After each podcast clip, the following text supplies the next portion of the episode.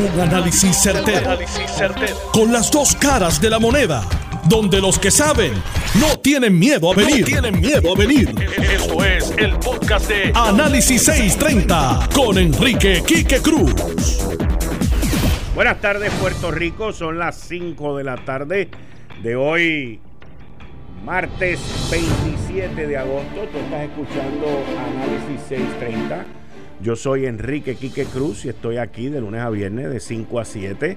Durante el día de hoy, la gobernadora Wanda Vázquez Garcet, más adelante, más tarde, cerca de después de las 5 y 45, van a ofrecer una conferencia de prensa sobre la situación de este efecto atmosférico Dorian, que va a estar pasando. Tengo a alguien aquí ya del, centro, a Débora, Débora Martorell, nuestra meteoróloga.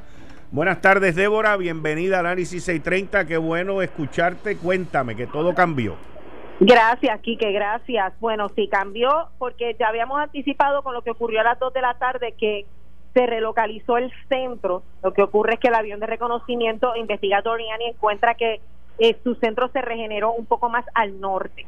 Al ocurrir esto, pues entonces hay un cambio de ubicación y al ver un cambio de ubicación vemos también una, un reajuste en la trayectoria, un poco más a la derecha, por lo que ahora mismo entonces la trayectoria ubica Dorian atravesando la isla, más bien entrando al sur, saliendo por el noroeste, con su ¿verdad? Más o menos en una, en una hora aproximada, entre una 30 a 2 de la tarde, pero no quiero que lo vean, ¿verdad? Como que esa es la hora específica en la que vamos a tener los vientos de intensidad de tormenta, ya que eso es un evento que, que comienza gradualmente. Por eso es que una vigilancia de inundaciones repentinas fue, fue emitida para todo Puerto Rico en efecto desde esta noche hasta el viernes, porque este evento va a dejar gran acumulación de lluvia y de manera gradual vamos a ver el aumento de los aguaceros y el, aumento de la velocidad del viento. De todo este informe, Quique, que hemos visto a las 5 de la tarde, lo único bueno es que no se ha fortalecido. Ella permanece con vientos sostenidos de 50 millas por hora y el hecho de que haya reestructurado su centro un poco más al norte es que ella está enfrentando la pelea del aire seco, el polvo del Sahara y en su intento por mantenerse organizada es que vemos estos eventos de relocalización del centro que lo hemos visto anteriormente. Por lo que sigue siendo una tormenta desorganizada, débil, con vientos sostenidos de 50 millas por hora. Ahora, en las próximas horas, ella va a continuar enfrentando ese aire seco, pero también temperaturas calientes. Vamos a ver si puede fortalecerse en las próximas horas o no, no lo ha logrado hasta ahora. Por eso permanece el aviso de tormenta tropical y de hecho el aviso de tormenta tropical ahora se extendió para las islas municipios de Vieques y Culebra. Ahora también están bajo ese aviso de tormenta. Eh, también fue fueron incluidas las islas vírgenes. Eh, vamos a tener los efectos de vientos de tormenta eh, de manera generalizada en toda la isla, de mantenerse la trayectoria como se ha trazado y de mantener la intensidad que lleva vamos a tener vientos de tormenta en toda la región. Eh, ¿Cuán intenso? Vamos a ver cómo se comporta Dorian durante las próximas horas. Se espera que se mantenga como tormenta. Sé que hay una vigilancia huracán también emitida. La vigilancia es por si lograse fortalecerse con vientos huracanados, pues Puerto Rico está advertido con manteniéndole una vigilancia. Hasta ahora no es lo que se proyecta, no es lo que proyecta la, la trayectoria del Centro Nacional de Huracanes y tampoco los modelos, pero siempre, ¿verdad? Hay que estar bien pendientes a ver qué ocurre. Por ahora el aire se ha hecho su trabajo y por lo menos no ha logrado fortalecerse y está, ¿verdad?, enfrentando este aire seco en la región de, del Mar Caribe. Eh, está ubicada a unas 330 millas al sureste de Ponce, unas 80 millas de, de Dominica, y es bien importante destacar el hecho de que las islitas por donde ya pasó, eh, en esas islitas, por ejemplo, Barbados, vientos sostenidos de 38 millas por hora, las ráfagas de 55, el mismo caso lo hemos visto en Santa Lucía y lo hemos visto en Martinica, que son islitas por las que ha estado pasando también cercano. Por lo que tampoco hemos visto unos vientos sumamente intensos en estas islitas por donde ha pasado Dorian, donde el avión de reconocimiento siempre ha encontrado cómo el aire seco ha estado entrando en este sistema, cómo la ha encontrado desorganizada y, y que cómo el viento no ha variado desde que están realizando los vuelos que eso también es positivo, pero habrá que ver obviamente qué pasa en las próximas horas, pero lo que significa este informe es todo el mundo tiene que estar preparado para los efectos de una tormenta tropical sobre la isla para mañana. Débora, eh, cuando tú nos hablas de que se espera mañana aproximadamente una 30 de la tarde. No te escucho bien, Quique. Débora, ¿me escuchas ahora? Ahora te escucho, ahora te escucho Cuando me dices que la hora estimada es mañana a las 1.30 de la tarde.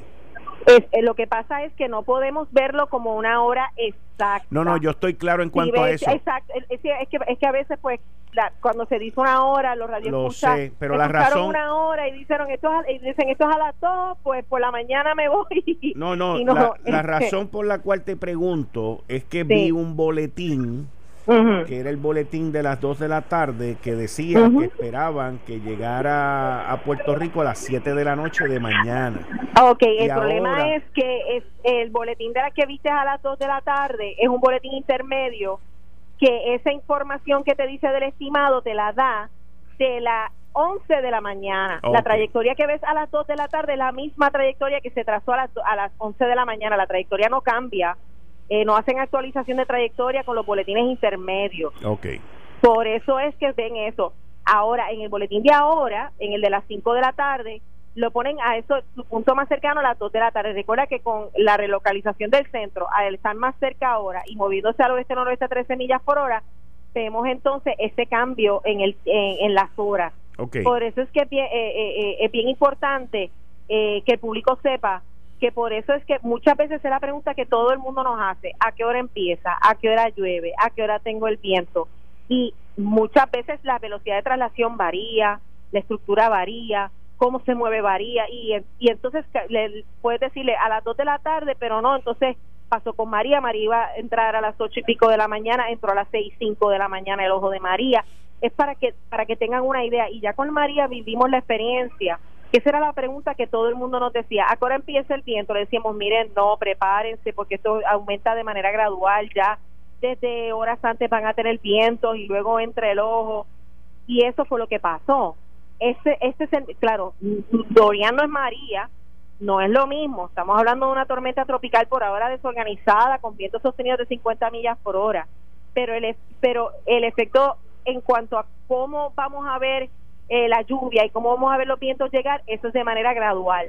O sea, que pueda que lo que sea el centro de Dorian esté llegando entre 1 a 2, tal vez el boletín de las 11 de la noche lo ponga más tarde, pero vamos entonces a ver que, que mañana, a medida que vaya pasando el día, de hecho ya entre esta noche a la madrugada podríamos ver bandas externas, luego podríamos ver aumentar la lluvia, aumentar el viento, y ya para mañana entonces en la noche estaría ya tarde, en la tarde-noche, porque se está moviendo bastante rápido y es desorganizada, estarían mejorando gradualmente las condiciones en cuanto al viento y la lluvia, pero todavía para el jueves podríamos tener lluvia por la humedad que nos deje el sistema. por eso es que la vigilancia la dejan hasta hasta el viernes, la vigilancia de inundaciones. Te pregunto, eh, nos dijiste también el estimado son de vientos de 50 millas por hora entonces, ¿qué podemos esperar en términos de ráfaga? 65, 70 millas por hora en ráfaga, pregunto. Exacto, eh, se dicen sostenidos de 50 millas por hora. Sin embargo, ese mismo reporte lo teníamos cuando entró a Barbados y en Barbados lo que tuvieron fue ráfagas de 55, no sostenidos. Tuvieron unos sostenidos de 38 millas por hora. Hasta ahora con este informe pues tenemos que confiar en esas 50 millas por hora, que son las 50 millas por hora que lee a nivel de vuelo de 5.000 pies, no en la superficie. También eso hay que destacarlo. En la superficie entonces podrían ser más leves de lo que estamos viendo ahora mismo. Pero el, eh, el, lo, que podemos esperar son esos vientos sostenidos de 50 millas por hora. Si no se fortalece en las próximas horas, si se fortalece podría ser más. Recuerden que hay que observar a ver qué pasa también esta noche y temprano en la mañana. ¿Cuándo sería, ¿cuándo sería el próximo caza huracanes que vuele sobre este fenómeno que nos dé la precisión.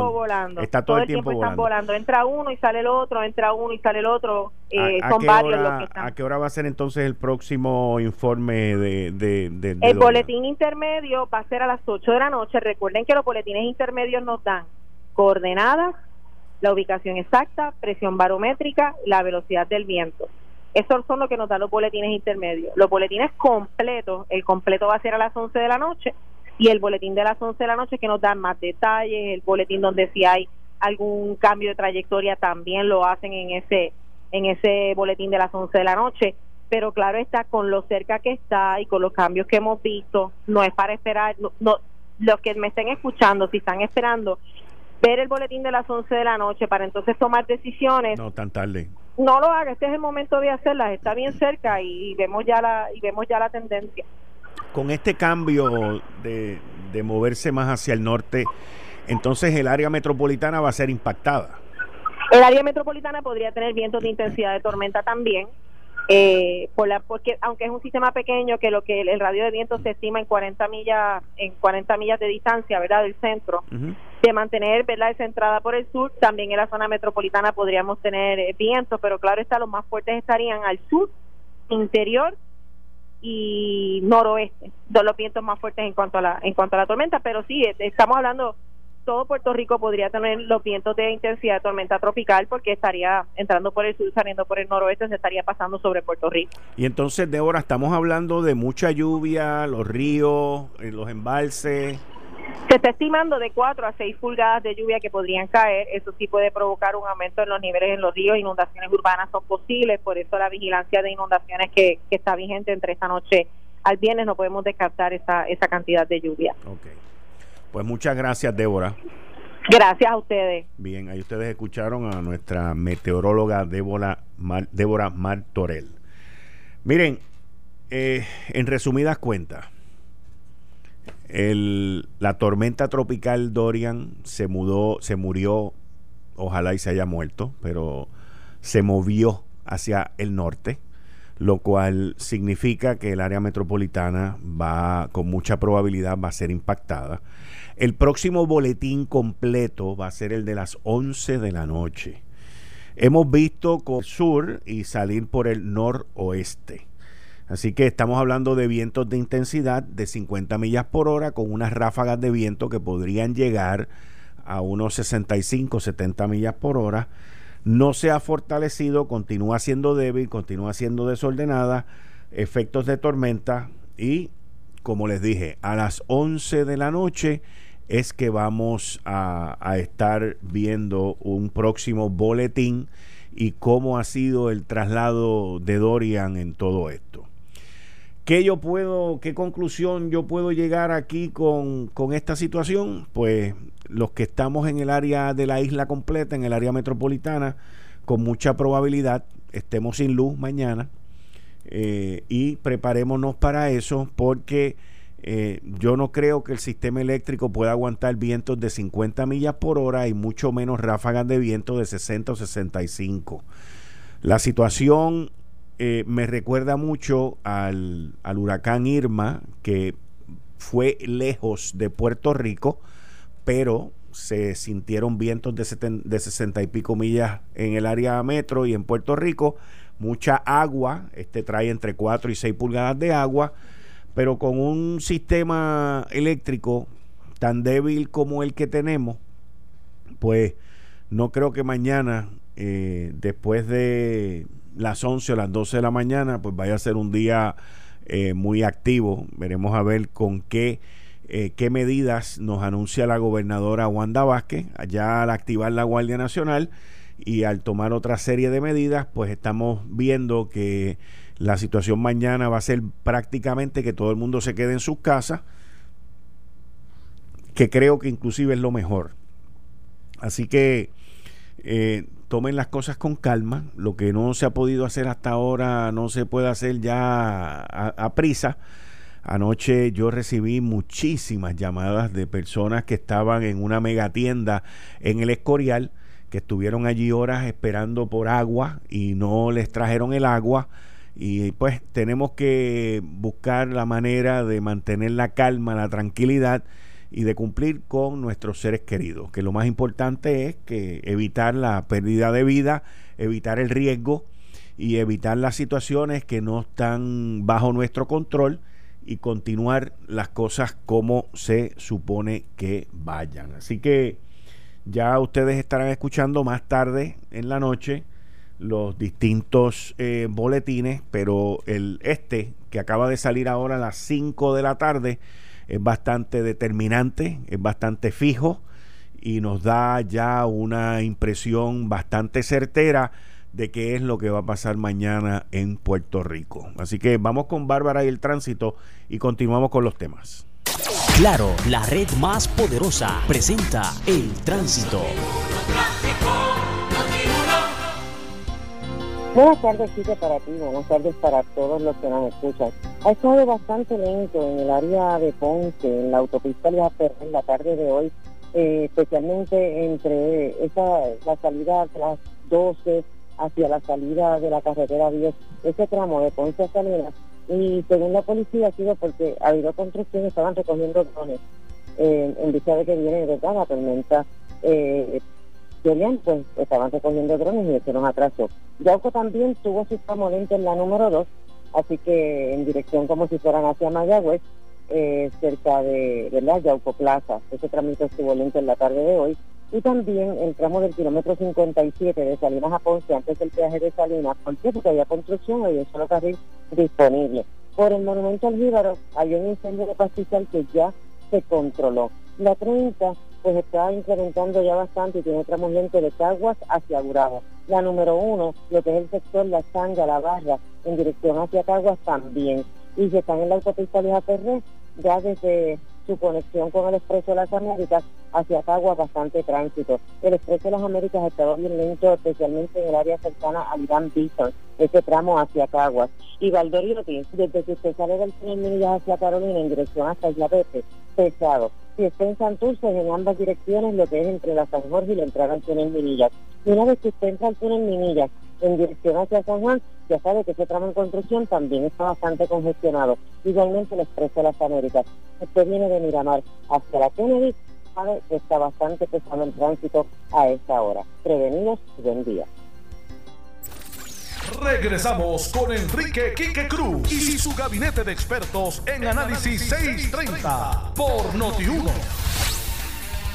Muchas gracias, Bárbara. Mira, en estos días donde las cosas están un poco más apretaditas, hay que velar el peso. Por eso a la hora de echar gasolina es mejor llegar hasta la gasolinera Golf. La gasolina Golf Ultra Plus te ofrece no solo el mejor rendimiento, sino también el mejor precio. Litro por litro vas viendo la diferencia, vas viendo el ahorro. Además, la Golf Ultra Plus te da la confianza de saber que es gasolina de alta calidad con aditivos superiores que mantienen tu tanque limpio de residuos. Así que si estás buscando valor por tu dinero y rendir el pesito, echa la gasolina Golf tanto la Golf Ultra Plus Premium como la Golf Ultra Plus regular. Y mira, mi hogar es mi prioridad. Por eso es importante que realices tu pago de contribución sobre propiedad inmueble a tiempo. Si pagas en o antes del 31 de agosto del 2017, puedes aprovechar un 5% de descuento. Para tu conveniencia, puedes utilizar y realizar tu pago a través de la página oficial en el internet crim.pr.net o las nueve oficinas regionales del CRIM y o las sucursales del Banco Popular. Llama y oriéntate al 787-625-CRIM. 787-625-CRIM. Miren, durante la mañana de hoy eh, me llegó una información de algo que yo intervine en que no ocurriese en el mes de enero de este año. En el mes de enero de este año me enteré que la mano negra en el gobierno del el renunciante Ricardo Rosselló quería vender el edificio de la Junta Reglamentadora de Telecomunicaciones. Esa venta ya estaba planchada, ya estaba programada y ya estaba adjudicada. En aquel momento, personas que estaban envueltos en estas ventas en el gobierno me llamaron y me dijeron que eso no era verdad, que esto y que lo otro. Sin embargo, sin embargo, y lo voy a enseñar aquí a través de mi, de mi Twitter en Quique Cruz Noti 1, ahí ustedes pueden ver que en el chat, en el chat que se llevó a cabo el famoso chat de las 889 páginas, se discute por varios de los miembros del chat la venta que yo denuncié en aquel momento en enero del edificio de la Junta Reglamentadora de Telecomunicaciones a precio de pescado abombado. Y varios contestaron después de dos años, ¿cuál edificio? Junta Reglamentadora, contestó el otro. Otro contesta vendido y otro contesta el edificio no se ha vendido. Todo esto ya estaba en agenda con los chicos del chat, algunos de ellos que quedan por ahí pedaleando ¿Y quiénes son los que están envueltos en vender este edificio? Mis fuentes me indican que esto viene desde la Comisión de Energía, desde el negociado de energía y su presidente, el licenciado Edison Avilés de Liz. Él, que también es el sello de goma para lo de New Fortress y para los maleteros y las maleteritas, que se ha convertido esta comisión de energía y este negociado de energía, pues están envueltos en una insistencia en vender el edificio de la Junta Reglamentadora de Telecomunicaciones en 2 millones de dólares. Mis fuentes me indican que el que se lo iba a ganar, porque tengo entendido que se lo iba a ganar, era el que era anteriormente el presidente de la Junta de Gobierno de la Autoridad de Energía Eléctrica, según mis fuentes, Ernesto Scroig.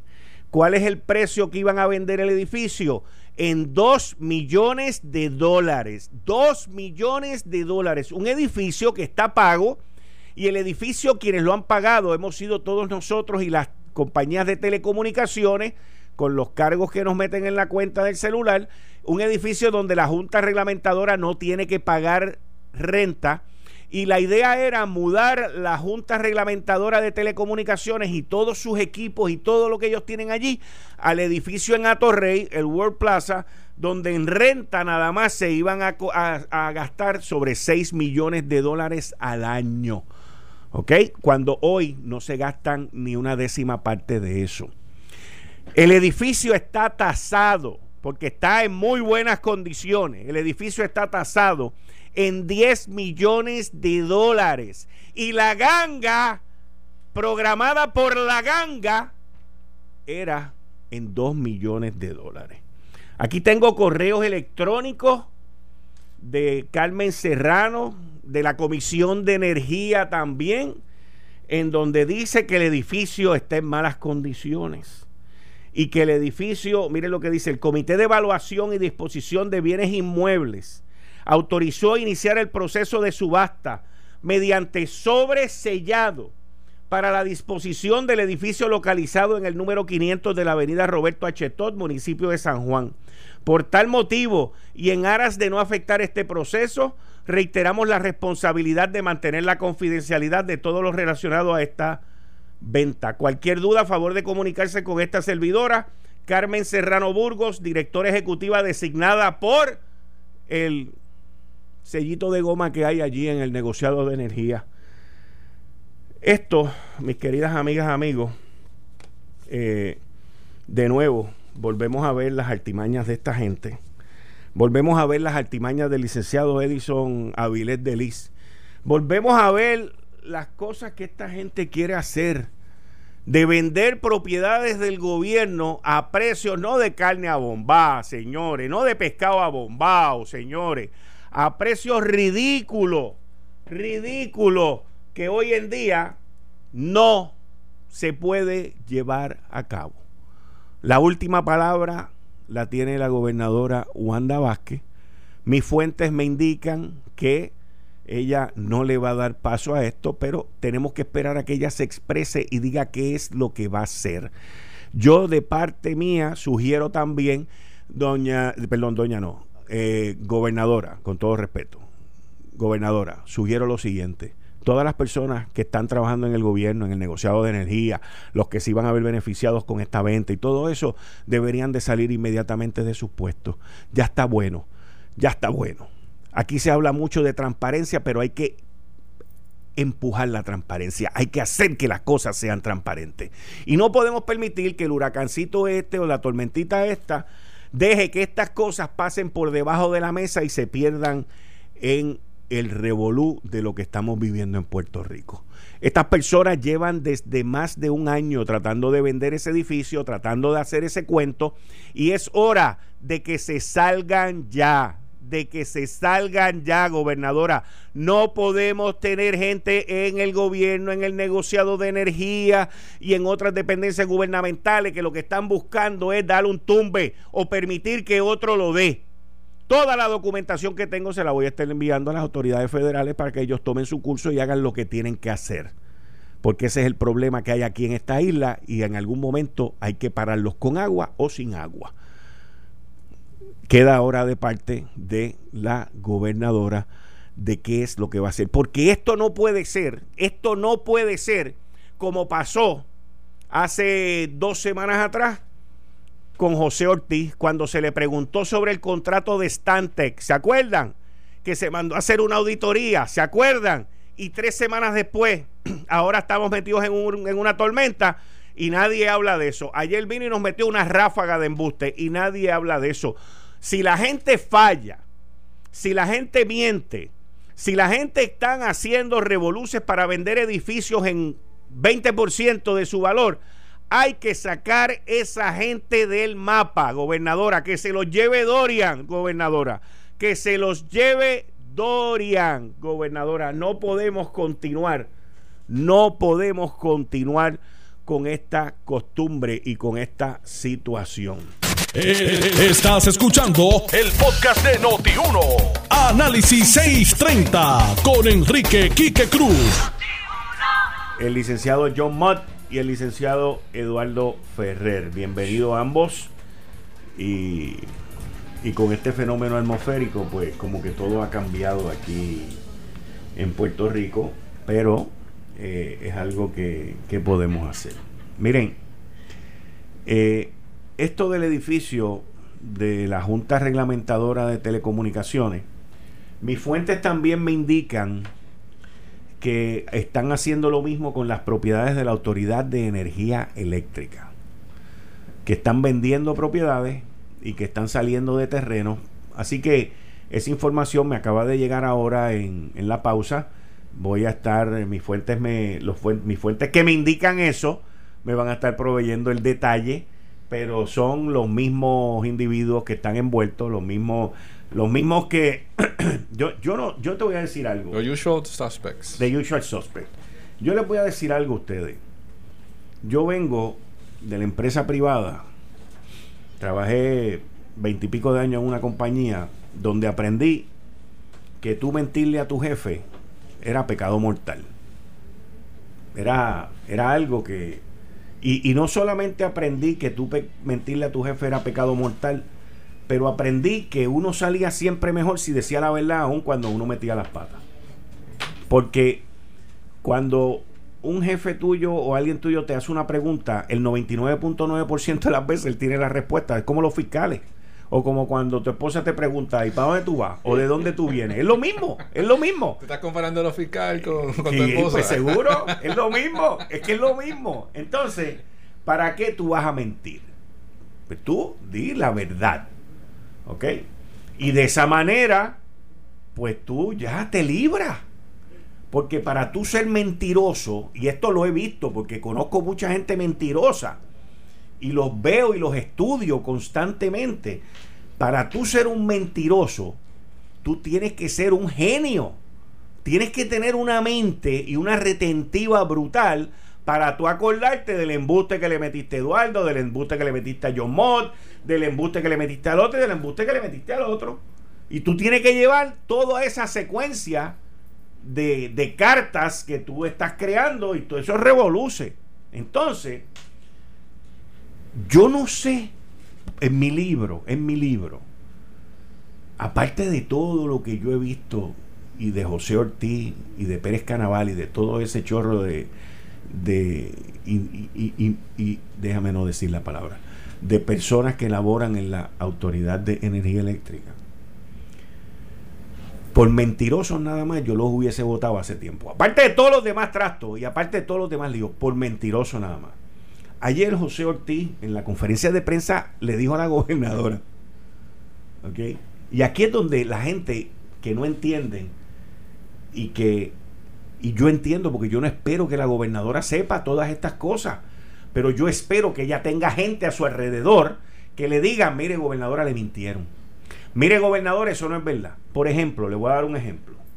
Ayer estaban mencionando como el gran logro que tenían 23 mil postes y 7.400 transformadores. ¿Ok?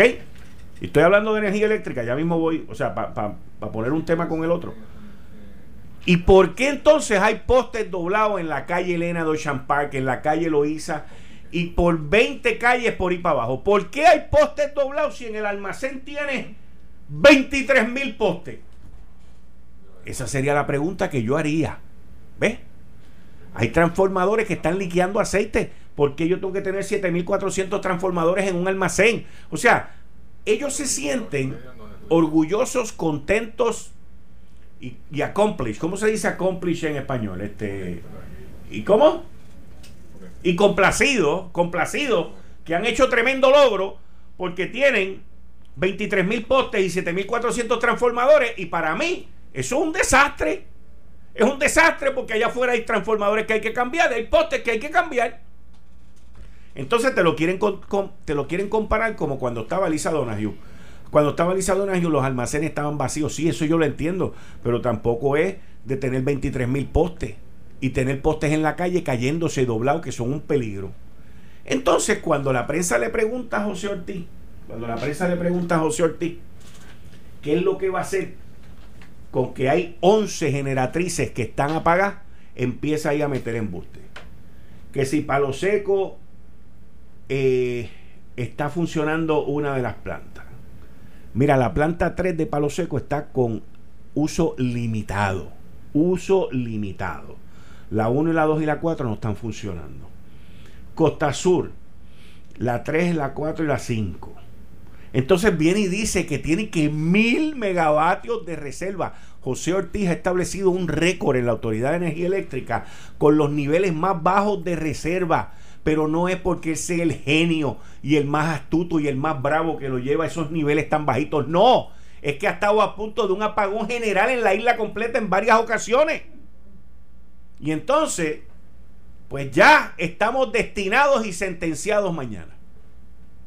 Y la pregunta es, ¿qué usted va a hacer? Pues yo le tengo aquí una respuesta, una respuesta.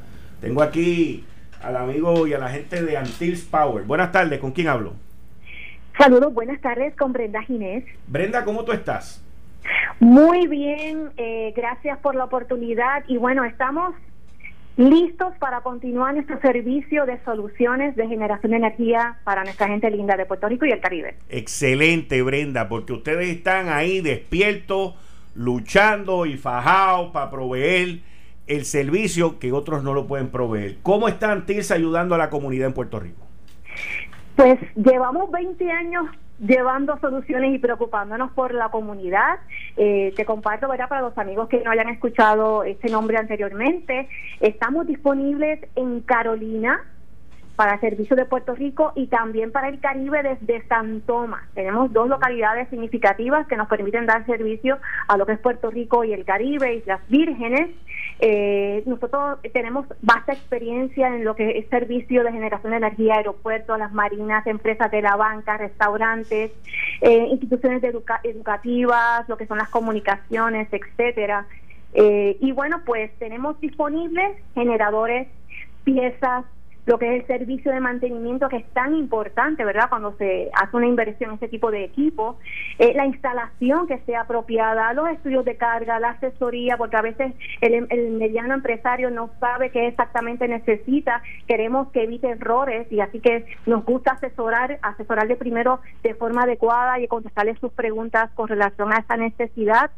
Eh, nos distingue en el mercado que nuestro personal técnico es bien capacitado, está bien certificado para trabajar con diversos equipos. Eh, tenemos experiencia en situaciones eh, retantes donde hemos estado presentes para dar el servicio porque nuestros clientes cuentan 24/7 con nosotros y algo muy particular es que tenemos nuestro camión eh, diésel de 3.800 galones para entrega de este combustible específicamente para nuestros clientes, entre otras cosas, y por eso pues muchas veces eh, las personas nos conocen como una compañía para todas esas necesidades de generación de energía. O sea, Brenda, eh, en resumidas cuentas, eh, con Antils Power, yo adquiero el equipo. Ustedes también me proveen el mantenimiento. Y ustedes también, si es necesario, me proveen el combustible. Simple y sencillamente porque adquirí el equipo con ustedes. O sea, yo entro como que en ese en esa sociedad de Antils Power. En la lista, en la lista VIP. En la lista VIP, donde entonces yo tengo todos esos servicios que son los necesarios cuando hay una emergencia en el sistema eléctrico de Puerto Rico. Exacto, porque no, nosotros no nos encargamos, no, se trata de adquirir un equipo y bye bye, no. tú permaneces como parte de la familia de Antius cuando ya eres cliente. Eh, en términos de equipo, ¿qué disponibilidad tienen ustedes hoy, hoy mismo, mañana por la mañana? ¿Qué disponibilidad tienen ustedes de equipo? Tenemos disponible el que está buscando una planta pequeña portátil para resolver. Eh, nos están quedando algunas que son de gasolina de 4 y 5.5 kilos. Eh, ya para el que está buscando algo de capacidad mayor para comercios o para residencias, de 8 a 30 kilos tenemos disponible para entrega y para alquiler, que muchas empresas nos han estado llamando en el día de hoy para alquiler y estar, ¿verdad? Contar con ese apoyo. De 60 a 200 kilos tenemos equipos disponibles tenemos los interruptores automáticos y una ayuda adicional, aparte de que cuentan verdad con esa instalación de emergencia, tenemos nuestros técnicos eh, eh, disponibles y están agendados verdad para hacer esas diferentes instalaciones. Nosotros somos distribuidores autorizados de steel y tenemos la motosierra semi-industrial. Para esas empresas que necesiten eh, verdad que, sepan que tienen árboles cercanos que, que, pueden tener algún tipo de inconveniente con la caída de estos árboles que, que sepan que pueden remover los mismos con un equipo como el que tenemos, que es la motosierra semi-industrial, eh, la 291 como los chicos la, llaman, de Steel. Brenda, dame los teléfonos para aquellos que nos están escuchando que quieran contactarlos a ustedes. ¿Ustedes van a estar abiertos mañana por la mañana? Sí, y ahora mismo estamos recibiendo llamadas al 787 622 9330 787-622-9330. Ya mañana también estamos laborando a las 8 de la mañana tempranito. Si no, no nos pueden llamar hoy, nos pueden conseguir en las redes sociales. Antius se escribe Antilles, Antius Power y la página antiuspower.com también. Estamos disponibles en Puerto Rico y San Tomás. Emergencia 24-7. Usted cuenta con Antius Power. 787-622-9330. 787-622-9330. Antils Power. Muchas gracias, Brenda. Gracias, buenas tardes. Buenas tardes. Ya saben, miren, para alquiler, para compra, para todo, un lugar donde usted lo consigue todo, Antils Power. 787-622-9330. 787-622-9330. Bueno, John Mott Licenciado Eduardo Ferrer, cuénteme, eh, promesa, ¿qué hay en el pipeline? ¿Qué hay corriendo por ahí? Bueno, este. el AFAF retiró su petición de pagarle a Bonitas del Patio. Si, no, si mal no recuerdas, le iban a pagar unos cuantos millones por todo lo que hicieron en Cofina. ¿Qué qué? Lo retiraron. ¿Pero cuándo? ¿Eso fue ahora en estos días? El 19 radicaron la moción. Ayer radicaron una moción enmendada pidiendo retirar eso. Eh, Pero eso era un acuerdo que había. Pues yo te estoy diciendo lo que yo vi radicado. Pues yo recuerdo ese acuerdo.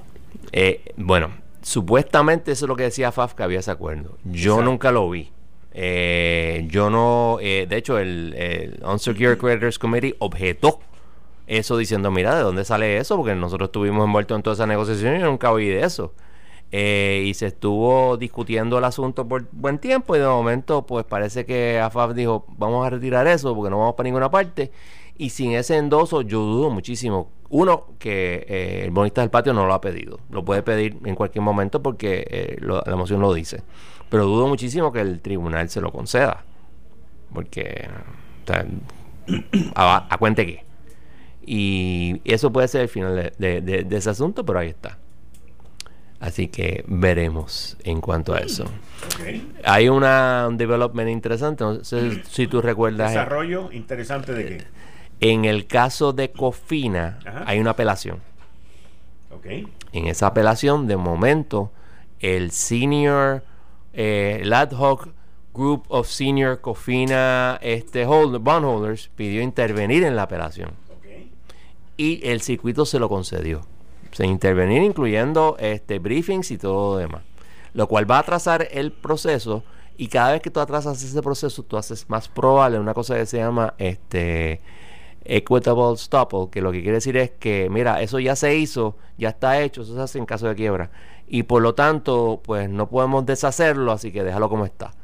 El, primer circuito denegó sin perjuicio la moción de desestimación de la apelación en cuanto a eso, pero eso lo hacen continuamente porque prefieren que haya un briefing completo, se argumenta y, después decide. yo todavía entiendo que mientras más tiempo pasa, peor es para los apelantes. Pero, sí es la vida.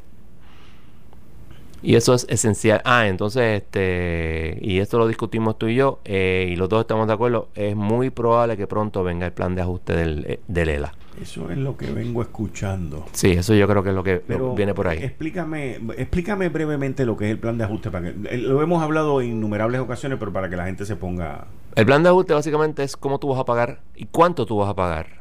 Eh, eso incluye obviamente bonos, eh, eso incluye a creencias no aseguradas, eso incluye montones de cosas. Y el plan de ajuste es básicamente lo que cierra todo esto después que es, eh, que es aprobado por la jueza y los acreedores, ¿verdad? Bueno, primero es, se le pone a los acreedores y los acreedores tienen que estar en las clases, que lo- se dividen los acreedores en clases y las clases tienen que estar de acuerdo unánimemente, si no hay un cram down. Pero ya eh, eh, la directora ejecutiva Miss Yaresco nos dijo que ella esperaba tener el 70% aprobado para el verano, obviamente eso no ha ocurrido, pero con un 70% yo estoy seguro que la juez lo hace el cram down. Ok. Ahora, si va a ocurrir o no, y eso es eh, sin contar todas las argumentaciones técnicas y constitucionales que se hagan sobre el plan de ajuste, porque obviamente hasta que no lo veamos no podemos saber. El plan de ajuste va a ser muchas, muchas páginas, 600 mil páginas. En, eh, el plan de ajuste con sus supporting documents fácilmente pasa de mil, mil páginas. Wow. Y yo me lo tengo que leer porque tengo varios clientes en ese asunto. Eduardo Ferrer. Yo no quiero opinar de eso mucho porque no estoy inmerso Sí, sí. en, ¿verdad? En, en el el pleito proceso. como, como Eres un en el hombre feliz. proceso. Bueno, pero tengo otros asuntos que atender. Saludos, Kike, a John y a todos los radioescuchas. Para mí es un placer estar con ustedes nuevamente aquí un martes con ustedes. ¿Cómo, ¿Cómo ustedes ven todo este movimiento, todos estos cambios climatológicos, ah, o sea, todo, todo esto que está ocurriendo en medio de, o sea, hace un mes atrás teníamos otro gobernador, otro gobierno. Ahora en 30 días tenemos una tercera gobernante, tenemos una tormenta tropical que viene por ahí de camino para acá. eh, y tenemos todas estas cosas que están ocurriendo. A mí lo que me asombra es que luego del huracán de María, ya han pasado casi dos años, Y que parece que no aprendimos de la lección y el gobierno no se no se preparó a tal magnitud que todavía no hay un plan de emergencia público ni concretado y que se no- realmente nos hizo un assessment. Por ejemplo, si fallamos si fallamos en el en la distribución de del diésel o de la gasolina porque había pocos choferes y no había carreo. ¿Por qué no hicimos un plan sobre eso y llevamos 24 meses sin nada? ¿Por qué, por qué el gobernador o las agencias pertinentes dijeron, bueno, aquí fallamos en esto, esto y lo otro? Tráigame sus ideas. Si viene otro huracán, ¿cómo lo vamos a hacer para mejorar? Pues yo no, yo- estamos perdidos. Hemos perdido 24 meses de planificación y cómo atender un desastre atmosférico. Entonces, estamos en el centro del Caribe, el 2020, 20, ¿ves? 2019, para el 2020, y todavía no tenemos un plan concreto de cómo hacer las cosas mejor. Yo, yo no entiendo. Yo sí, vivimos en Puerto Rico, donde lo importante es el tumbe, lo importante es que yo puedo sacar como director ejecutivo de tal o más cual, y lo único bueno de que, pues, este, viene una- un procedimiento, un fenómeno atmosférico es que va a revelar las mentiras de José Ortiz, y con un poquito de suerte lo botarán bien rápido como bolsa de lo. Pero no tan solo la cuestión del tumbe, es la cuestión de hacer las cosas bien. Decir, tú estás adelante de una agencia, sea la que sea, y tienes que mejorar cómo atender a la ciudadanía en un evento atmosférico, porque no sucede, no ha pasado nada. Estamos en, estamos en cero todavía. Porque están pendientes al tumbe y no a lo que tienen que hacer. Mira, mira esto que yo me acabo de topar hoy. Y aquí está la prueba. Mira, aquí está la prueba. Mira, John, para que ustedes vean aquí. Aquí está la prueba. Mira, confidencialidad, venta de edificio. Esto tiene fecha de agosto 9. Ujú. ¿Ok? Mira, vendiendo el edificio de la Junta Reglamentadora de Telecomunicaciones, que está pago. Aquí tú tienes el chat, el famoso chat de las 889 páginas, que en enero, cuando yo hablé de ese tema, lo pararon. Y aquí está el licenciado Edison Avilés de Liz, que es el de la comisión, el del negociado de, de energía eléctrica, que es el que quiere vender esa propiedad. O sea. ¿Y cuánto es que.? Pero ¿cuál es el problema de venderla? No, no, no, no, entendí bien cuál es el problema de venderla. ¿Que estaban a venderla a menos, menos del valor tasado? No, hay, hay varios puntos. Hay varios puntos. El edificio tiene un valor de 10 millones de dólares. Tasado. Tasado. Está certificado por la cantidad de data y de equipo de telecomunicación que tiene el, el, edificio. O sea, que eso hay unas certificaciones de huracanes, inundaciones y otra serie de ah, cosas. Lo quieren vender en 2 millones de dólares. Okay y el edificio está tasado en 10, más todo el equipo que hay ahí, más toda la mudanza que habría que hacer. En adición a eso, eso quien lo pagó fuimos nosotros y las compañías de telecomunicaciones. En adición a eso, los gastos operacionales completos de todas las dependencias que hay en ese edificio, todo, todo, agua, luz, todo, mantenimiento, seguridad, todo, son 950 mil pesos al año. Una pregunta. hubo, si lo mudan a donde lo quieren mudar, los gastos, la renta, agua, luz y todo eso serían 6.6 millones de dólares al año. O sea, ¿de qué estamos hablando? No, ese ahí está del carajo. El quedarse ahí se paga en un año. En un año. El return of investment es, sí, el quedarte donde está se paga en un año. Una, pregunta, este, no es una tasación, de una tasación, perdón, no, no hubo una este, subasta. Bueno, aquí lo que estoy viendo eh, Lo que, lo que hicieron fue bajo sobresellado. O sea, sobresellado. Carmen Serrano es que se llama la señora que dice bajo sobre sellado. Ella trabaja para el licenciado Edison Avilés de Lee, que es un sello de goma. Este lo pusieron ahí para que aprobara todo. del negociado de. Esto fue cuando ampliaron el negociado de energía. Para aprobar lo de las barcazas, para aprobar todo lo que está pasando aquí. Lo, que yo no entiendo, o sea, tú puedes tener una, subasta sellada. Está bien, pero en algún momento se abre la se abre lo, las cosas selladas. reserva también. También. De decir, mira, el mínimo es tanto. Sí, la reserva debe ser el mínimo es tanto. Que, la Junta tenga esa decisión ya. Y obviamente no se lo deje saber a los que están este no, porque si tú vas, pues, venderlo, o sea, el problema es que aún vendiéndolo por los 10 millones, si tú tienes que alquilar por 6.6, tú no ganas nada. En año y medio se te va. Se te va, exacto. En año y medio se te va.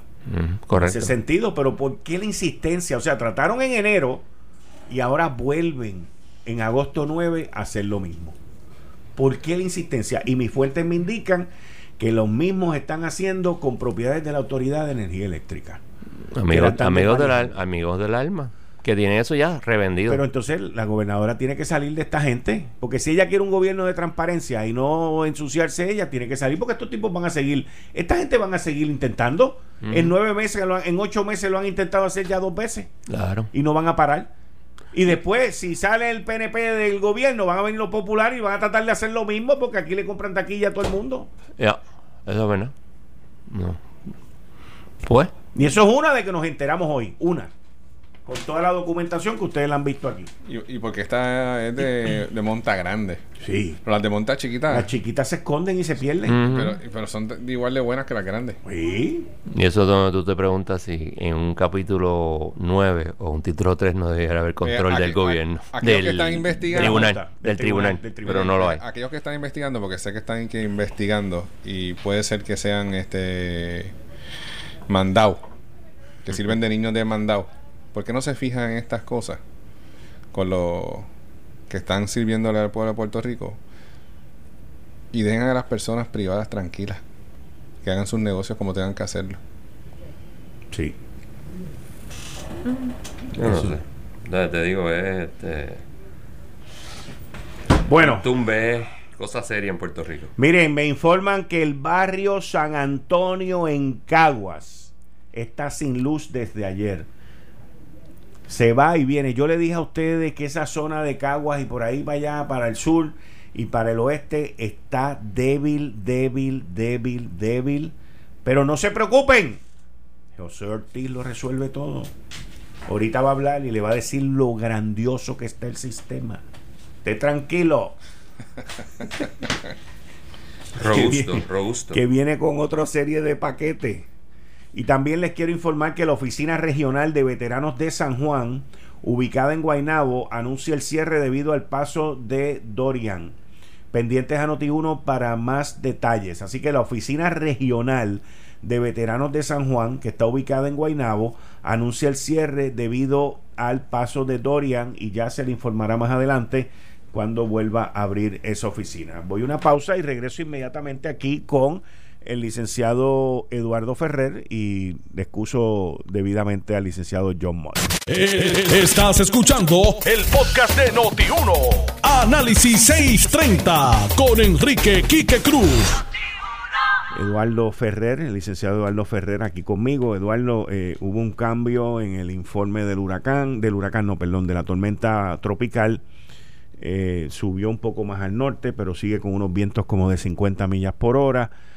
Eh, se pueden sentir ráfagas de 65, 70 millas por hora. Va a traer entre 4 y 6 pulgadas de agua. Toda esta información me la dio Débora Martorell a las 5 de la tarde. Y yo entiendo que la gobernadora, en conjunto con su equipo de trabajo, deben estar ultimando cuáles son los mensajes. Yo creo que una de las áreas bien importantes que ella debe estar ultimando ahora mismo es los refugios y la movilización de la gente hacia los refugios. Ya activó la Guardia Nacional. El general Juan Reyes, que yo entiendo que es una de las personas más capacitadas que hay en todo el gobierno de Puerto Rico para el manejo de estas situaciones, porque tiene la experiencia. Él trabajó con el general Buchanan en la, en la parte del rescate de Puerto Rico, luego del huracán María. Y cuando el general Buchanan de Tres Estrellas se fue de Puerto Rico, dejó al general Juan Reyes a cargo de la situación en Puerto Rico.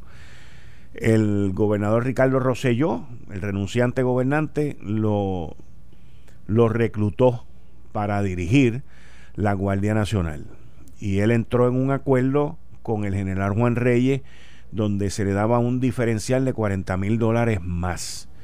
Algo que para la experiencia que trae Juan Reyes, porque en adición a eso Juan Reyes no solamente ayudante general de la Guardia Nacional, pero en adición a eso trae la experiencia de haber manejado la situación catastrófica que aquí hubo con el huracán María. Pero en adición a eso, la Guardia Nacional de Puerto Rico estaba bajo una sindicatura con la Guardia Nacional de Ohio por todos los desastres que han habido aquí, principalmente políticos en la Guardia Nacional, y la pusieron bajo una sindicatura. Y, cuando tú miras el, el, issue que se ha convertido con esto de los 40 mil dólares del diferencial, estamos hablando de 4 mil, menos de 4 mil dólares, 3 mil 500 pesos mensuales, para tener el tipo más bravo que hay ahí.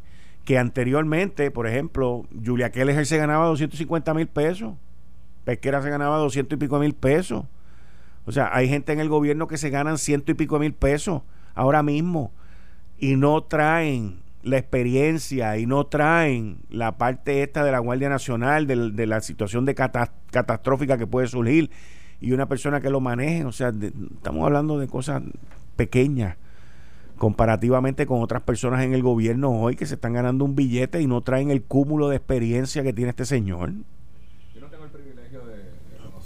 pero me basta con escucharte y plasmar lo que piensas de, esta persona. Es una persona seria. Aquí el problema no, no, es, no es Reyes eh, per se, es las órdenes que reciba para ejecutar el plan de los planes que no ha sido concretado al día de hoy ha ocurrido muchas inconsistencias, ha habido muchas inconsistencias durante estas últimas 48 horas en cuanto a si es tormenta, si es huracán, si viene por aquí, si viene por abajo, si viene por el norte.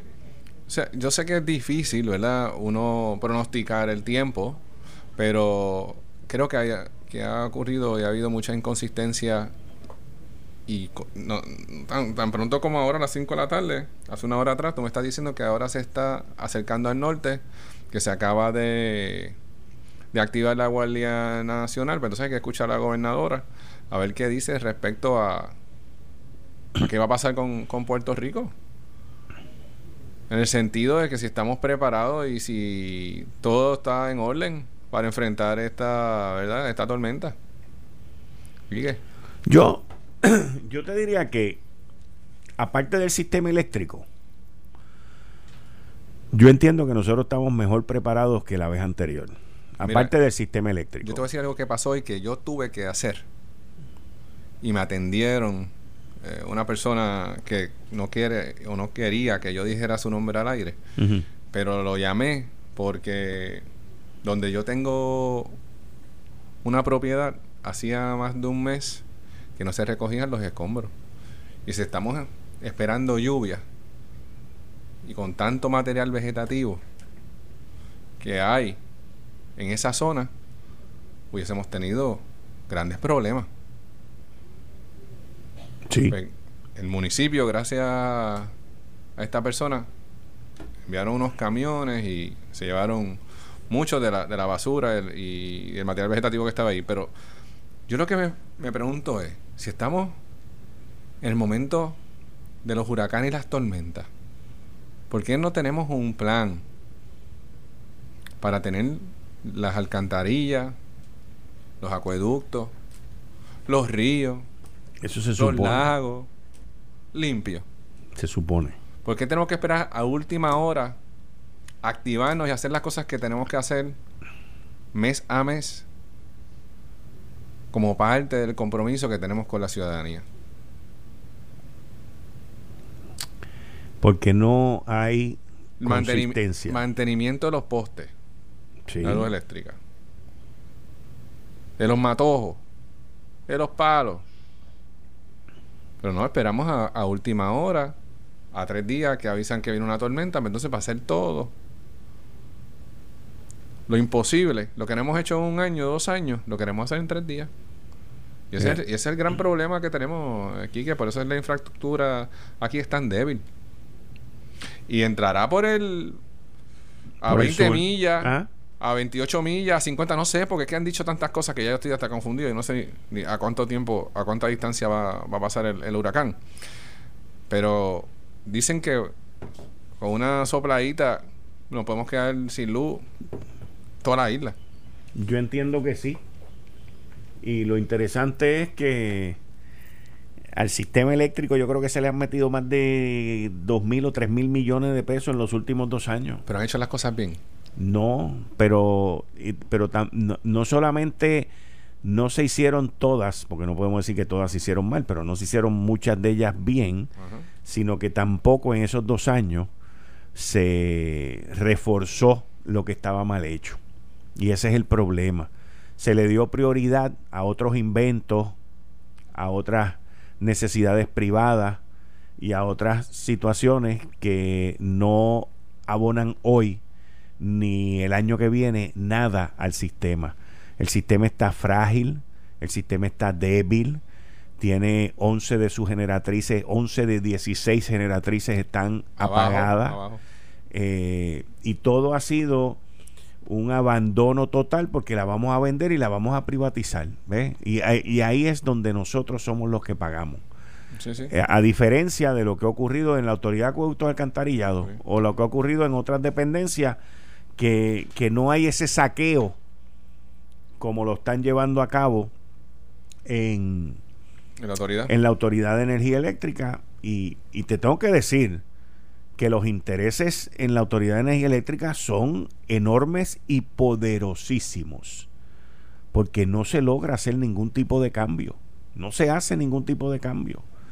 Cuando tú ves esta transacción que yo acabo de mencionar ahora del edificio de la Junta Reglamentadora de Telecomunicaciones, una cosa que es completamente absurda, absurda. En un año y medio se paga el no tenerte que mudar. El no tenerte que mudar en un año y medio.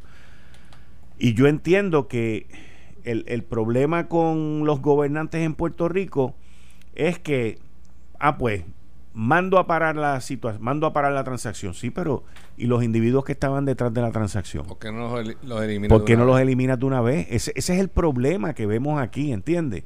Porque no es parar la transacción, es pedirle la renuncia a los que a los que empujaron ese tipo de transacción, a los que estaban detrás de la transacción. Correcto. Y, al, y al no votarlos, eliminarlos. Exacto. O censurarlos, pues te conviertes en Pues, cómplice. porque los estás dejando allí. Lo estás dejando ahí haciendo barbaridades. Exacto. Te, con- te, te convierte. Te conviertes en, en, parte, de permitir que ellos vuelvan. Y, entonces, y ese es lo que el pueblo reclamó y se tiró a las calles por unas cuantas semanas aquí durante el mes de julio y entonces seguimos haciendo lo mismo.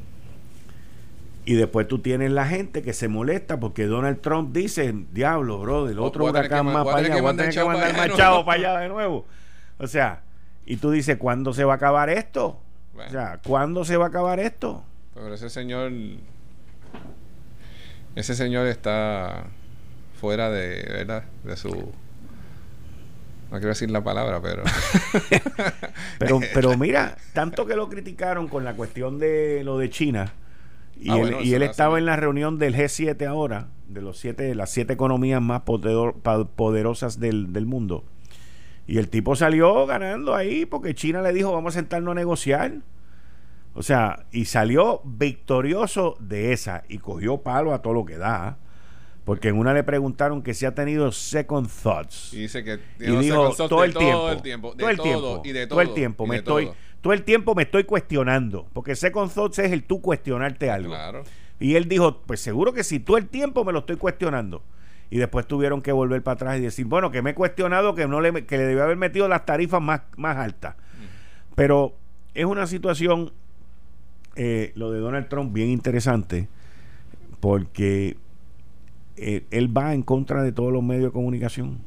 No, la realidad es que lo que tiene él es que ha traído fortuna y economía a Estados Unidos. Al decirle a estos empresarios, si te vas de mi territorio, vas a pagar taxes.